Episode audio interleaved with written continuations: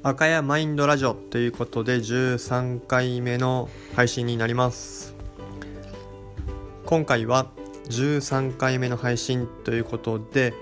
私自身が13という数字が好きなのでその数字に対する考え方日々への活用の仕方について話したいと思います。香川県でスポーツトレーナーとして活動しております赤山亮介と申します。皆さんは好きな数字縁起がいい数字などありますでしょうか？私もいくつか好きな数字があるんですけども13という数字はすごく好きな数字の一つになっています。最初に13が好きになったきっかけは高校生になった時にまだ1年生の頃だったと思うんですけれども先輩がまだいる中でユニフォームをもらって一番最初にもらったユニフォームが13番だったのであちなみにバスケットをしてました、えー、13番もらったのでその13番のユニフォームをもらって試合に出るっていうのがすごく自分の中で心躍る出来事として記憶に鮮明に残っているのでなので13という数字は今でもすごく好きな数字になっています。でなんで13が好きなのかなっていうところを掘り下げていくと僕自身、えー、やっぱり一番になりたいという、えー、欲が強かったり3という数字も私自身が、えー、数比術でいうあの運命数とかでこう33とかっていうのもあったりして33はあの数比率じゃなくて普通のあの誕生日から出る運命数ですね。なので、えー、3とか1とかっていうのがあの好きな数字で。で13は3も1も入ってるのですごく好きな数字の一つになっています。私自身はサポートしている選手に1番になってもらいたいなということで1をしっかりこう意識できるように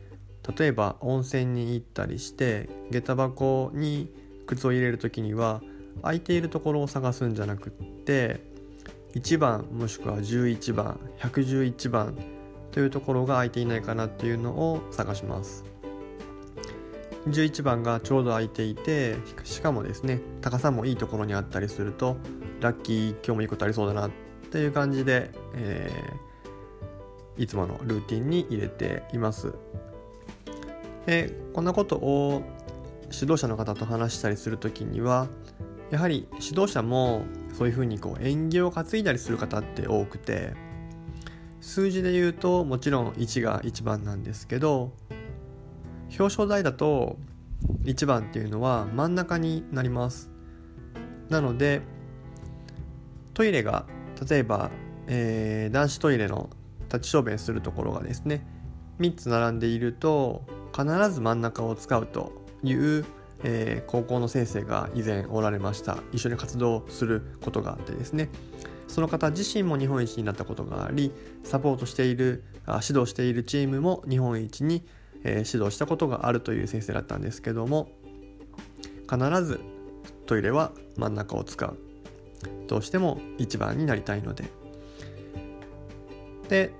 その先生が他のクラブの、えー、男子生徒がですね何気なく一番端っこの、えー、トイレを使っている時に一番になりたいんだったら常に真ん中にいる習慣をつけとかないといけないよということを生徒に指導してそれからですねその先生とその生徒が真ん中の、えー、便器の取り合いになっているっていうのを笑い話にして教えてくれました。私自身もその話を数年前に聞いてから必ず、えー、真ん中がある時には真ん中を使うようにしています。ある時だけ例えば試合の時だけ一番を意識するっていうのはなかなか不自然なことなのでそれが意識しあのしにくいあの状況にもなります。常に意識していると無意識にそういう状態っていうのを自分にすり込むことができるので私自身も数字であったりその数字から連想される位置っていうのは極力普段の中に組み込むようにしています。それは1や313ということなので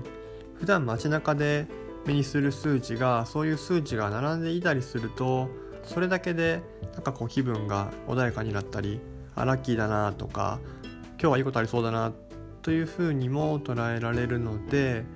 是非皆さんも自分の好きな数字もしその数字があるのであればなぜその数字を好きなのかということについても今一度考えてみるといろいろ日々を楽しく、えー、まあ、生活するヒントになるのかなというふうにも思っています。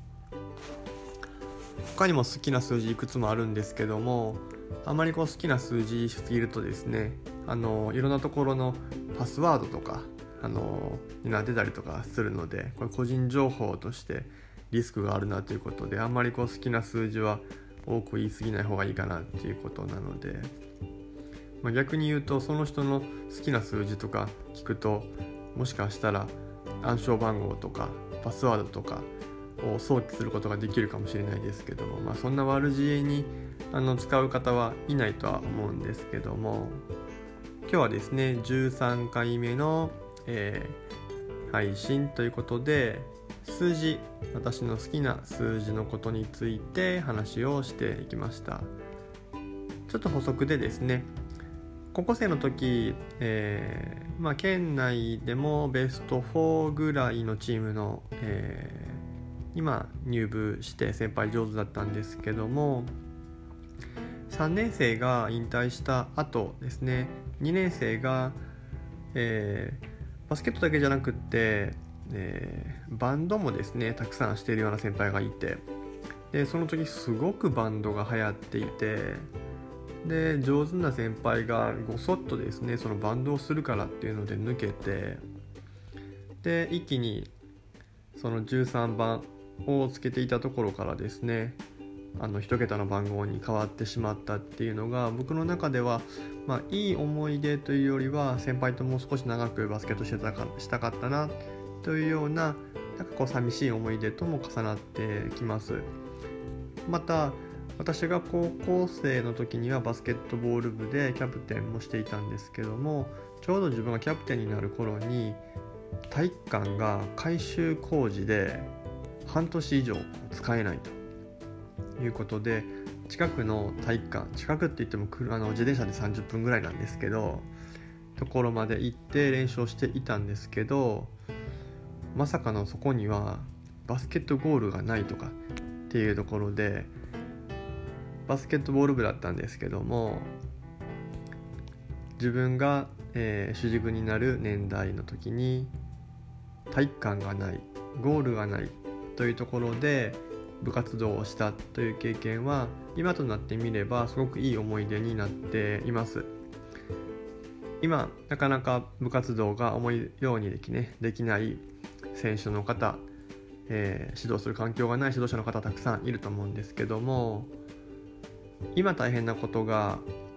この先ずっとその大変な思いとして残るかっていうと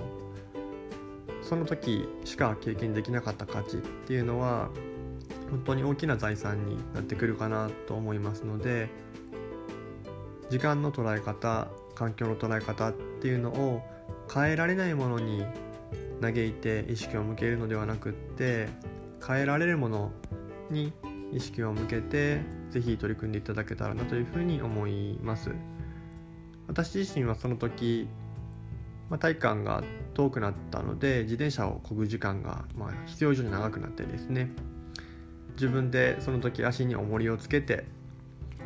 自転車を漕いで家から学校までが30分ぐらいでそこからまた30分ぐらい体育館に行ってなので帰りは1時間以上自転車ということで自転車ひたすらこいでたと